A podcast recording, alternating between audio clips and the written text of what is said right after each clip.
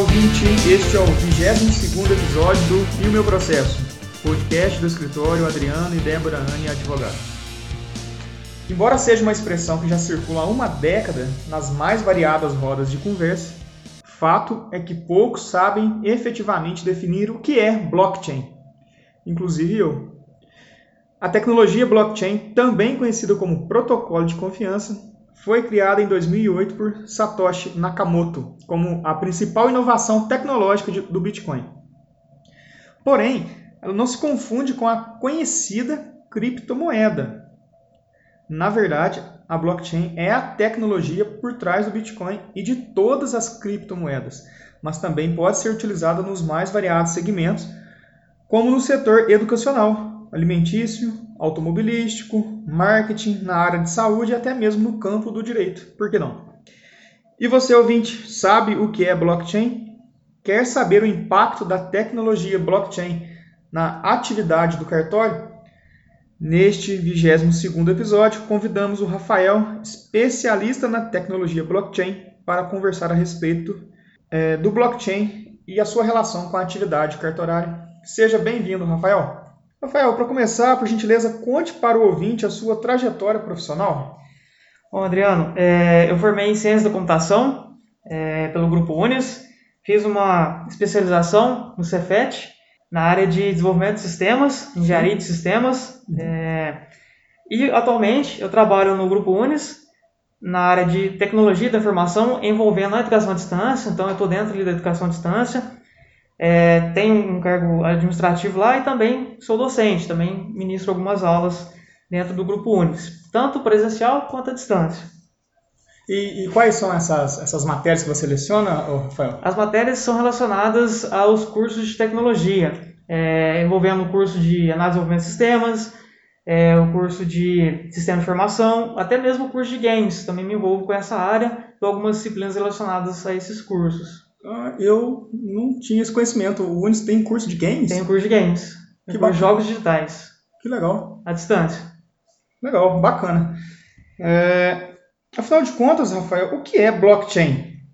Bom, blockchain, é, na verdade, é um conjunto de blocos, de forma resumida, é um conjunto de blocos que são sequenciados. Imagine diversas caixinhas, uma enfileirada com a outra. E dentro dessas caixinhas, a gente tem algumas informações ali.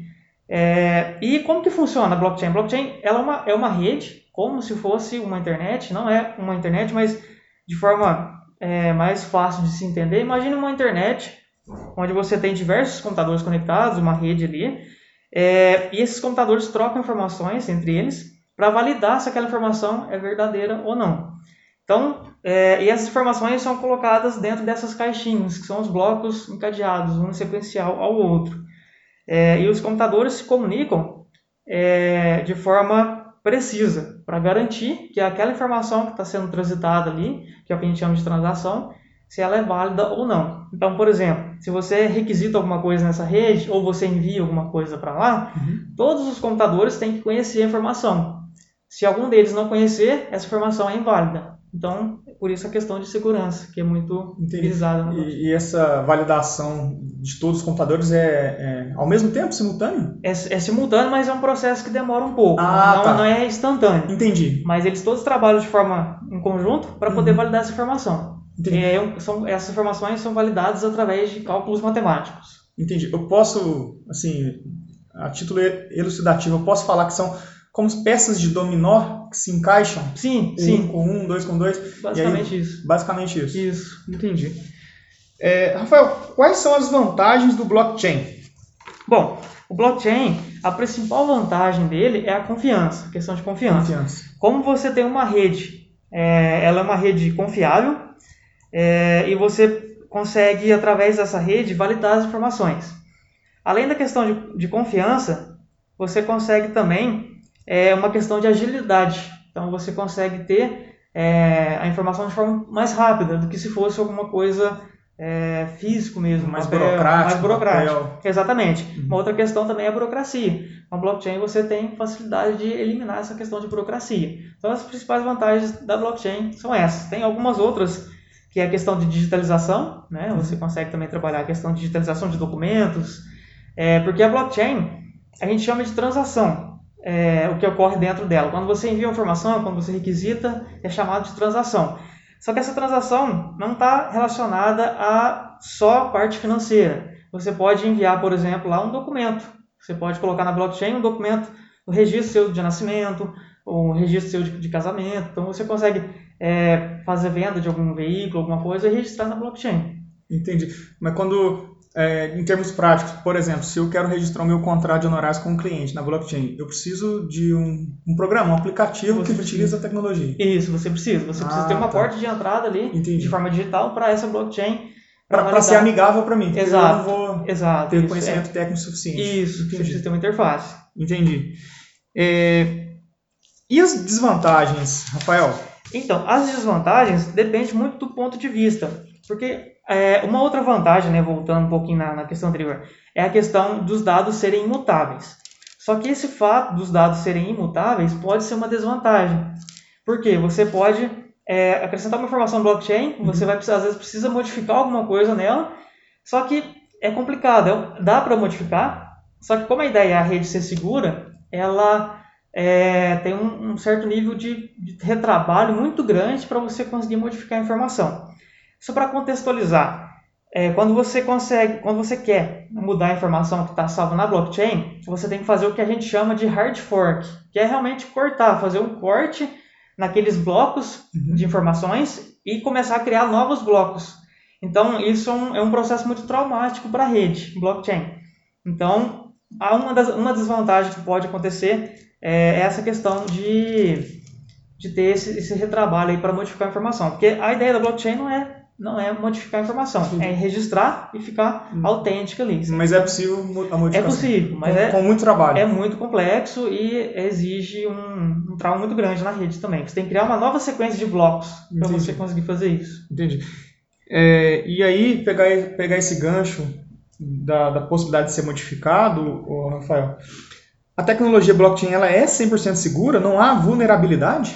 Então, a tecnologia blockchain ela não é 100% segura, né? Uhum. É, assim, nós da área de tecnologia, da área de TI, a gente costuma falar que não existe nenhuma rede 100% eu, eu, eu segura. Eu dizer isso agora.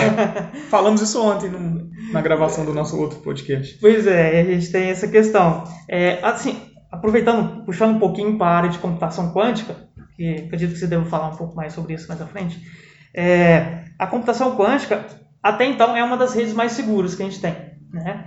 Mas a blockchain, ela é segura, a gente tem uma certa confiança na blockchain, só que ela não é 100% segura. Existe um método que a gente chama de ataque de 51%. Ou seja, como que funciona?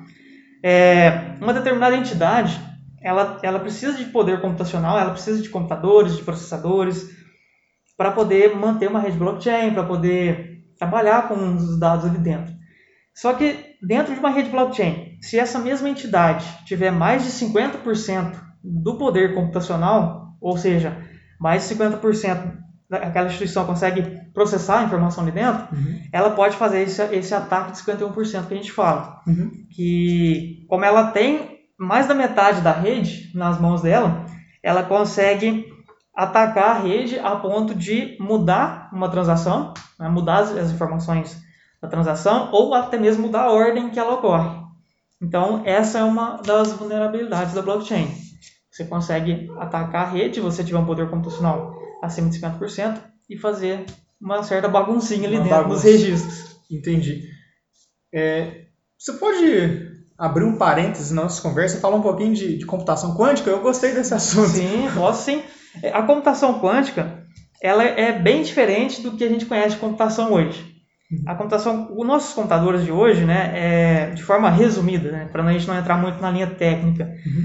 é, os computadores eles trabalham com zeros e um. Então, uma sequência de 0 e 1 um tem, é, significa uma informação para você. Então, por exemplo, a gente tem mil, mil zeros e uns em sequência e o conjunto desses zeros e uns na, na tela do seu computador representa é, o número 2, por exemplo. Um exemplo, tá? Só Sim. um exemplo hipotético. Se a gente for fazer os cálculos, ele é um número, é uma sequência de zeros e uns menor. Certo. Mas hum, qualquer informação na computação, nos computadores, toda informação é uma sequência de zeros e uns. Imagem, imagem, vídeo, letra, música, Entendi. tudo, tudo a gente chama de binário, né? É uma, uma, uma, informação binária, zeros e uns, por isso binário, dois. Uhum. É, já a computação quântica, ela, é, é, ela pode ser 0 e 1 um ao mesmo tempo. Nos computadores, ou ele é 0 ou ele é 1. Um. A gente gosta de brincar, ou ele está ligado ou ele está desligado, porque o zero no computador representa desligado. Imagina um circuito uhum. onde em alguns pontos ele está desligado, aqui lá é zero, em outros pontos ele está ligado, ou seja, é um. É, na computação quântica, ele consegue ser 0 e 1 um ao mesmo tempo. Ao mesmo tempo? Ao mesmo tempo. Então você consegue, matematicamente falando, você consegue ampliar as possibilidades. Então os computadores quânticos eles conseguem processar muito mais rápido do que os computadores convencionais. Só que os computadores convencionais ainda não conseguem conversar com os computadores quânticos. Sim. E você acredita que nem vai conseguir, até porque o intuito não é esse, né? Uhum. A computação quântica, ela possui uma rede, como se fosse uma internet também, só que uma internet um pouco diferente. Específica dela? Específica dela. Onde, por exemplo, um computador, vamos dizer computador para ficar mais fácil, um computador A envia uma informação para B, os dois são quânticos, numa rede quântica. Ele envia uma informação. A gente chama essa informação de pacote. Então imagina uma caixinha como se eu estivesse mandando uma carta para você ou uma correspondência. Certo. É basicamente isso. Se no meio do caminho alguém interceptar o correio, né, que está enviando essa mensagem, ou interceptar a mensagem e tentar ler, ela se autodestrói. Então ele não tem acesso a ela. Ou ela se autodestrói, ou ela, ela se embaralha de um jeito que não tem como voltar é, as informações ao normal para conseguir ler o que estava escrito ali. Então a computação quântica, é, por enquanto, ela é uma das redes mais seguras nesse sentido, porque ela consegue ter esse, essa, essa questão aí. Se eu não me engano, eu posso estar errado, me corrija, por favor. Ah, ela também pode quebrar qualquer senha, né? Exatamente. Porque, porque ela, é, ela é, é muito superior a, a essa tecnologia a, convencional. Exatamente. Você pegou um gancho bem interessante, porque a gente pode aplicar isso é, ao, à blockchain, né? que tem uma questão de toda a questão de, de criptomoeda envolvida aí, e as criptomoedas dentro da blockchain, elas têm uma questão de criptografia. Criptografia é uma forma de embaralhar dados, é como se fosse o código Morse. O código uhum. Morse, vamos dizer que é uma forma de criptografia. Você tem uma informação, você embaralha ela, ou você usa um, uma sequência lógica para poder é, transformar aquela informação em diversos códigos. Então, por exemplo, eu vou mandar uma carta para você, é, só que essa carta está escrita em inglês, todas as palavras de trás para frente. Uhum. Só que só eu e você sabe disso. Se mais ninguém souber como fazer a leitura dessa carta, ninguém, ninguém consegue ler. Consegue então ler. isso é uma forma de criptografia. Lógico que forma bem simplificada, uhum. mas é uma forma. Então, é, a questão dos computadores quânticos é justamente essa. A ideia da computação quântica é dobrar a cada ano. Por enquanto, a ideia é essa. A cada ano eles vão dobrar o poder computacional. Pode ser que isso triplique nos próximos anos. E vai chegar num ponto que a computação quântica vai conseguir quebrar a criptografia do Bitcoin, que ainda assim é uma criptografia muito complexa. Uhum. E a gente, eu fiz os cálculos há um tempo atrás, é, até preciso atualizar eles, mas a princípio a computação quântica levaria em torno de 5 a 6 anos para quebrar a criptografia do Bitcoin. Só que o Bitcoin em 5, 6 anos ele vai evoluir também. Vai evoluir também. Então, assim, então. é um cenário bem assim, dinâmico. Não dá para a gente afirmar Sim. nada, mas existe a possibilidade. E, e, uma outra pergunta, um viés ético. Por exemplo, hoje a, a, computação quântica está na mão de poucos. Sim. Talvez o Google uhum. e outras grandes empresas aí, a Tesla, não sei. É, isso, ela tende a se tornar acessível ou ela tende a se é, concentrar na mão de poucos para que uhum. eles, entre aspas, continuem com o poder sobre todo o restante das pessoas. Então, é, é muito complicado né, a gente falar né, nesse aspecto, Adriano, mas existe a possibilidade sim, só que só puxando um gancho da história da, da computação em si. Uhum.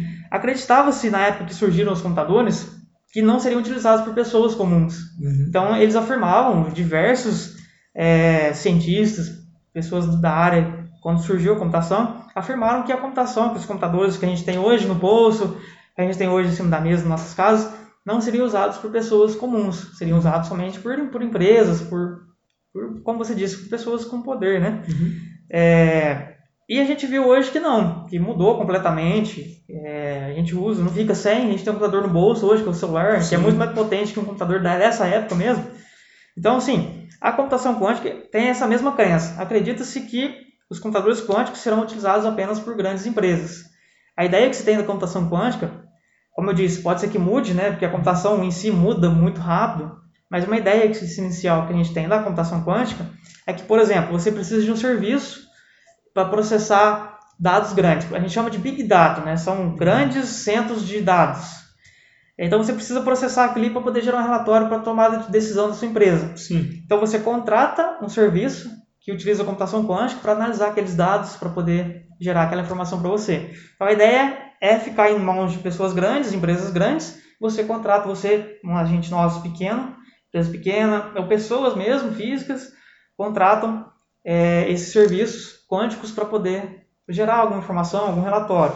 Isso aconteceu até mesmo com o coronavírus, eu ouvi falar, né, dei uma, analisada que é, eles estavam utilizando a computação quântica para tentar encontrar de forma mais rápida é, uma solução, uma, uma, um antídoto aí para o coronavírus.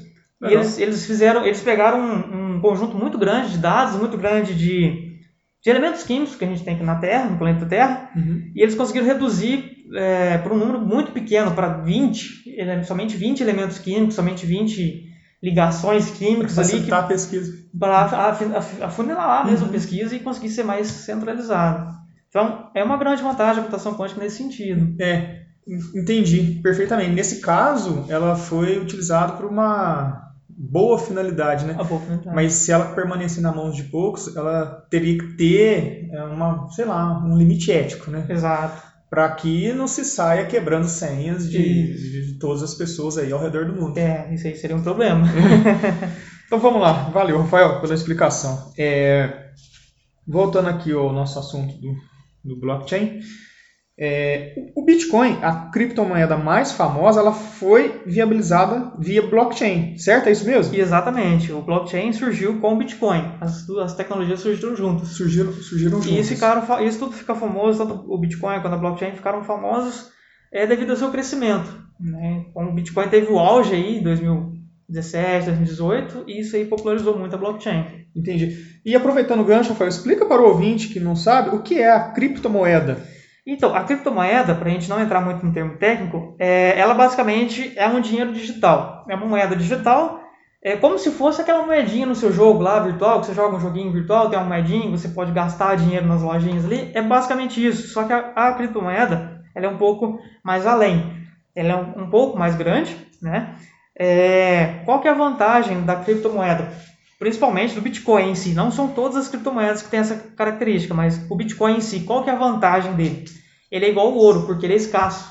Você não consegue, o Bitcoin, ele tem um limite. Você não consegue criar mais Bitcoin do que o limite que ele, que ele impõe lá na, na blockchain. Então, o papel moeda, por exemplo, é limitado. Se o governo quiser imprimir papel moeda, ele vai imprimir o quanto que ele precisar ali. O Bitcoin não, o Bitcoin é exatamente igual ao ouro. Eu não lembro exatamente agora os números, mas eu sei que não é possível todo mundo do planeta Terra ter Bitcoin. Mesmo que cada um tenha 0,01, não é possível todas as é pessoas terem. Então ele é escasso.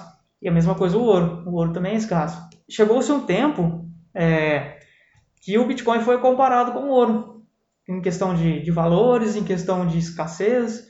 Então, uma questão até interessante, eu da área de astronomia eu, eu gosto bastante, porque algumas empresas da, de, de astronomia hum. encontraram é, um meteoro, um, um, elemento no espaço, acredito que era um meteoro, que eles, tá, eles acreditam, né, de acordo com os estudos, através de imagem, raios infravermelhos, ultravioletas, enfim, é, eles identificaram que há, existe uma possibilidade muito grande de estar cheio de, de ouro nesse meteoro. E ele, e ele está relativamente próximo da Terra. Não, não a ponto assim, de ser fácil de lá buscar, mas ele está próximo, assim, né? Então, assim, ele tem uma missão que eles vão fazer para ir lá ver se esse meteoro, esse elemento que está lá, se realmente ele tem ouro. Se ele contém esses minérios, esses ouro, esse ouro lá. Se ele tiver e eles trouxerem isso para a Terra, adivinha quem vai valer mais? O Bitcoin vai valer mais que o ouro. Porque ele é mais, vai ser mais escasso. Porque vai ser mais escasso que o ouro. Então Entendi. tem toda essa, essa, essa analogia, essa associação, esses estudos que eles fazem. E o ouro é de quem chegar primeiro. O ouro é de quem chegar primeiro. Por que, que não cai no quintal de casa um é. desse, né? Olha, é, você re, é, recomenda, investe em Bitcoin? O que, que você pensa a respeito? Então, Porque fala-se muito, especula-se muito. Sim, fala-se muito, realmente. Eu não recomendo investimento em Bitcoin. É, eu acho que assim, se a pessoa quer investir, pode investir, mas com certa cautela. Uhum. É, por que, que eu não recomendo? Por uma questão de volatilidade. Bitcoin, ao mesmo tempo que ele está valendo 50 mil, ele vale 2 reais. De um dia para o outro, assim. Ele, ele já chegou a bater 50 mil. É assim, é, é, um, é para quem tem um perfil é, de, de, correr muito risco. Exatamente. Muito risco. Muito risco. Eu acredito, sim, na minha opinião, que o Bitcoin ele é um dos mercados de mais alto risco que tem na, na, na, questão de investimento. Assim, pessoa que quer entrar, quer investir, sinta-se à vontade, mas tem que ter muito cuidado, muita cautela, porque ele é muito volátil. Mas não tem que vale muito e vale pouco. E aqui eu vou fazer uma observação jurídica que é um paradoxo do Brasil, né? Do Brasil. É, o governo brasileiro ele não reconhece o Bitcoin e nenhuma criptomoeda como oficial. Sim. Não é moeda oficial. Mas a Receita Federal exige a sua declaração Sim. do imposto de renda. É, realmente, isso, isso aconteceu. É, Rafael, então, pelo que eu entendi, o blockchain elimina a participação de um terceiro. É isso mesmo? Isso, a blockchain consegue eliminar essa, essa, essa terceira participação por uma questão de automatização. Ela consegue ser autônoma, ela consegue é, funcionar sem ter um intermediário. Por exemplo, vamos imaginar que eu tenho um Bitcoin e você me pagou uhum. é, 100 reais, eu vou te passar os 100 reais em Bitcoin, né? Eu posso transferir para você pelo nosso celular aqui sem precisar de nenhum intermediário. Agora, se eu precisar passar para você um dinheiro por um, através de uma conta bancária, a gente vai ter o banco, banco. ali. Uhum. Então, tem um banco intermediando. Ah, porque a blockchain não precisa disso. Entendi. Então, é, vamos dizer assim, é certo afirmar que algumas atividades burocráticas do Estado, como a carta horária, tendem a desaparecer ou, quando muito, diminuir a demanda por tais serviços. É isso mesmo? Você concorda? Sim, eu acredito que, que a blockchain veio para trazer a questão de desburocratizar muita coisa. Se a gente aplicar a essa área né, de questão uhum. de direito, é, ela vai sim trazer muita, muita, muita questão que vai desburocratizar e o, o a questão do, do, do serviço do público. serviço público e vai digitalizar, vai digitalizar tudo. Entendi. Eu acredito que, que, que, as pessoas, né, os órgãos têm que se adaptar. Tem que se adaptar. Para não desaparecer. Para não desaparecer. É, exatamente. É nessa linha. É, e talvez isso seja bom para nós, né, cidadãos brasileiros que, que somos esfolados pelo governo, pelos cartórios. Isso é bom para oxigenar o mercado, para ter uma concorrência, né? Sim, pra, sim para as coisas melhor, melhorarem para todos. Sim, para todos, certeza. né? Diminuindo o custo, a alta carga tributária que, que assola o nosso país. Isso. Rafael, quando conectamos gestão pública com tecnologia, o direito internacional ele traz alguns exemplos de países que conseguiram alavancar a economia com a eliminação de entraves burocráticos, né? É, e minimizando a corrupção através da implementação e investimento pesado em ferramentas tecnológicas, envolvendo, por exemplo, o blockchain. Você já ouviu dizer da experiência da Estônia? Sim, eu ouvi dizer é, da questão da cidadania digital, eu ouvi dizer, achei bem interessante. E eu acho que, que é uma tendência que deveria acontecer para mais lugares, mais países. Eu acho, achei bem legal. E é uma, é uma eu acredito que é uma questão também de impulsionar o empreendedorismo, né? Exatamente. Eu acho que impulsiona muito isso. Gerando empregos na área de tecnologia, Sim, né? E o país como um todo cresce. Sim. É, aqui no Brasil nós temos a, temos a MP da Liberdade Econômica de 2019, focada na desburocratização de alguns setores e também no fomento da economia. E agora, recentemente, em 28 de abril de 2020, foi publicado o Decreto Federal 10.332. 10.332, pessoal, que instituiu a estratégia do governo digital para o período de 2020 a 2022. Eu recomendo muito a leitura do Decreto 10.332 para você que se interesse por tecnologia. É, Trata-se de uma regulamentação extremamente louvável que, dentre tantos avanços, estipulou a implementação de recursos para a criação de uma rede blockchain do governo federal interoperável, com uso de identificação confiável e também de algoritmos seguros. Ou seja, o futuro já chegou. É, o canal do governo digital explica que o blockchain poderá auxiliar na criação de certidões de nascimento digitais. Rafael, com a implementação da tecnologia blockchain, os cartórios desaparecerão de vez ou apenas vão migrar para o digital? Então, Adriano, eu sou muito da linha assim que tem que ter uma mudança, tem que ter uma adaptação, senão desaparece mesmo. É uma coisa que às vezes eu ouço o pessoal falar, ah, a computação, a tecnologia está tirando cargos de muitas pessoas. Eu tenho uma visão diferente. Eu acho, eu acho não, né? Com, com base em alguns estudos, uhum. em fatos, é, a gente, em fatos, a gente pode afirmar que a tecnologia ela está mudando a função das pessoas. Ela não está tirando o cargo da pessoa, ela está mudando a função dela ali. Então, por exemplo, eu já vi casos da, do pessoal, as startups, conseguirem desenvolver equipamentos médicos que facilitem muito é, é, fazer exames, ter os resultados de forma errada de alguns exames. Só que alguns médicos não sabiam operar, não sabiam utilizar aquele equipamento. E aí a pessoa acha que aquele equipamento está tirando a função do médico. Não, o médico agora, ao invés dele trabalhar de forma prática ali no exame, ele consegue usar o equipamento para automatizar, mas e focar, ele e focar mais no serviço e dele. focar no serviço dele, só que ele precisa agora ter uma nova função, que é o quê? Saber operar aquele equipamento. Então, igual na advocacia. Exato, exatamente a advocacia. Então a ideia agora é os cartórios se adaptarem.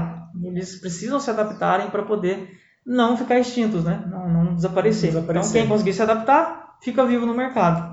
Entendi. E aí eu vou fazer, abrir um parênteses aqui, é de uma questão filosófica que sempre me atormenta, que é o seguinte: é, antigamente, né, a, as profissões eram mais perenes. Uhum. Eu, eu, tenho um tio que iniciou aos 14 anos numa empresa e aposentou com 50 anos, correto? Sim. É, e agora, com essa tecnologia cada vez mais presente na, nas nossas vidas, a tendência é que é, profissões surjam e desapareçam em menos de 10 anos. Sim. Né? E, e isso me parece que as pessoas precisam estar preparadas psicologicamente. Por quê? Porque se eu me preparo, ó, eu faço uma faculdade, né, eu começo a trabalhar no mercado, e eu tenho uma, adquiro uma experiência em 10 anos, quando vejo eu estou com 40. Aí, se mudar, se a minha profissão desaparecer, eu ainda consigo me adaptar com muita dificuldade, mas consigo. Quanto mais cedo, melhor. Agora, Sim. imagina uma pessoa com 45, 50 anos, para ela mudar né, é, profissionalmente, é, bem, é bem complicado. Mas são né, novos tempos, né? Como diz o pessoal está alardeando por aí, é o novo normal, né? É. É, a pandemia veio aí para acelerar esse processo de digitalização e temos que nos adaptar. Infelizmente, assim, se quem não se adaptar, vai ficar pelo caminho. Ficando para trás. É só puxando um gancho, só para complementar.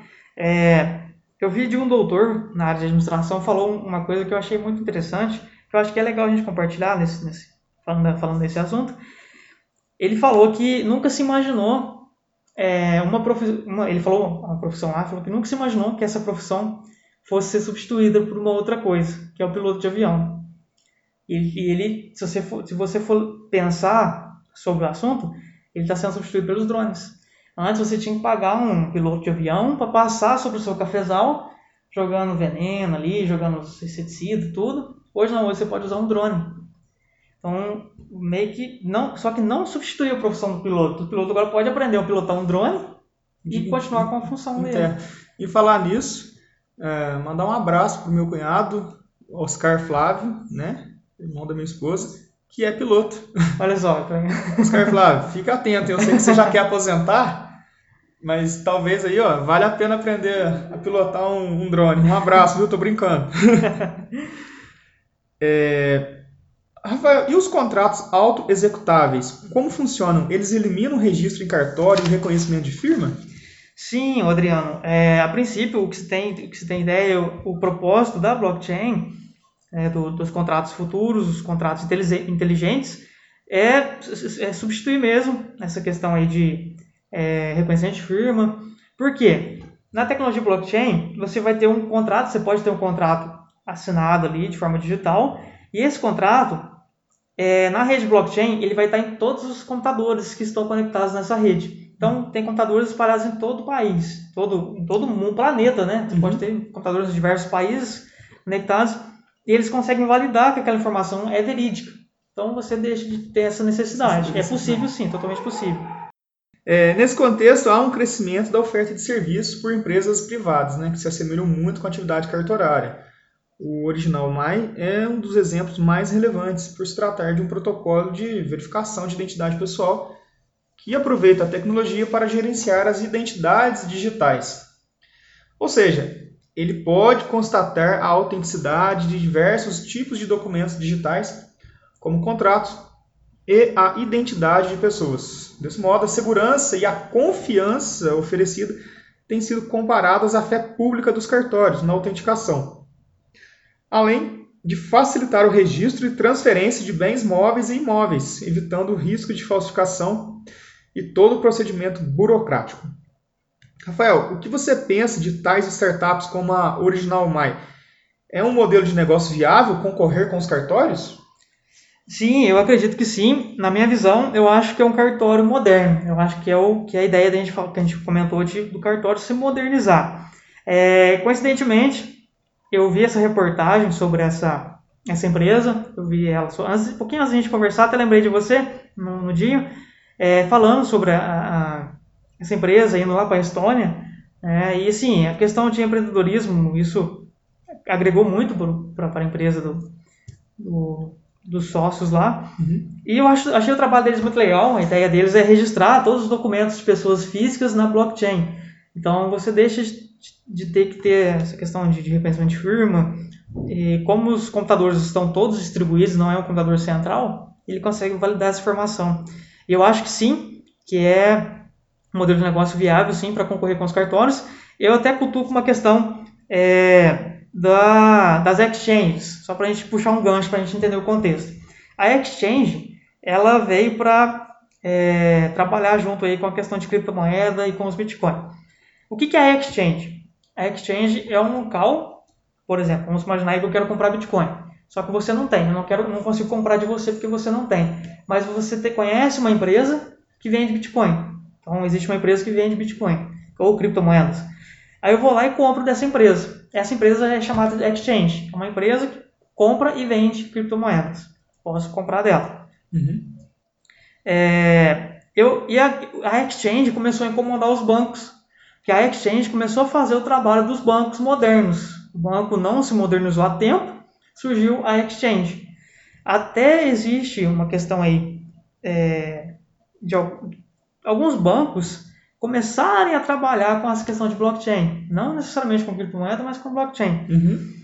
É, Existem alguns estudos, algum, algumas reportagens falando sobre isso, então acho que está tá começando a nascer algo nesse sentido. Então eu acredito que, é, no caso dessa startup, se assemelha muito com a Exchange. A Exchange surgiu como um banco moderno, começou a comandar os bancos que a gente tem hoje. E eu acho que uma empresa com essa regra de negócio como a Original Mine vai começar a incomodar os cartórios. Você sabe dizer se essa empresa é brasileira? Não. É, ela é brasileira. é brasileira? O, o, o, os sócios, eu acho que é uma pessoa só, acho que não são mais, mais de um sócio, não. É, ele era aqui no, trabalhou aqui no Brasil, hum. só que o país não estava avançado o suficiente para reconhecer a importância dessa tecnologia. E aí ele foi para a Estônia? Aí ele conseguiu a cidadania digital, que a gente comentou um pouco antes, e ele conseguiu ser um cidadão digital lá na Estônia. E eu acho que ele tem uma questão de prazo aí de 5 anos como cidadão digital, aí tem que renovar. Então isso é, impulsionou muito o, o empreendedorismo para ele. Então, assim, o país não reconheceu o valor da tecnologia, foi para fora e está sucesso. Foi um caso de sucesso. E, e também é, a Original My ela tem um sistema de um serviço, né? Um serviço de coleta de prova para fins de, de de utilização em processos judiciais, que eu achei muito interessante. Legal. Aliás, ouvinte, eu, eu gravei um vídeo a respeito de aplicativo e prova judicial. É, então eu vou deixar um link aqui na descrição, né, para quem se interessar, ok? Vai lá e compartilha o nosso vídeo no YouTube, dá um joinha. Rafael, enfim, qual o futuro do cartório com blockchain? Bom, eu acredito que o cartório, com a implementação da blockchain, é, vai ser desburocratizado, a gente vai conseguir ter os processos de forma muito mais rápida, muito mais ágil e de forma digital. Ao invés de você ter que ir lá pegar o documento ou ter que levar o documento, você consegue enviar pela internet e eles sobem para a blockchain, faz autenticação por lá e em questões de minutos ali você já tem o link do seu documento. Você pode baixar, você pode imprimir. Então, o cartório vai ser um novo cartório de forma digital. Isso, na, na minha opinião, pelo que a gente tem visto aí de tendências. Não tem dúvida, Vai né? não Vai ser dúvida. assim. É. Vai ser digital. Legal. Rafael, é uma honra recebê-lo em nosso podcast. Obrigado, eu agradeço pela, pelo convite. Estou muito feliz de poder compartilhar um pouco do que eu sei com vocês. Prazer imenso. Tamo junto aí. Você virá mais vezes aqui. A, minha mensagem final para o ouvinte é que cabe nos contextualizar a realidade brasileira e destacar que estamos diante de uma geração que cada vez mais questiona a eficiência estatal, cobra compliance, cobra eh, uma atividade ética e, consequentemente, fomenta uma discussão de como a tecnologia poderia, de alguma maneira, auxiliar nesse processo evolutivo. O escritório Adriano e Débora Anne Advogados sempre irá contribuir para o debate saudável de ideias.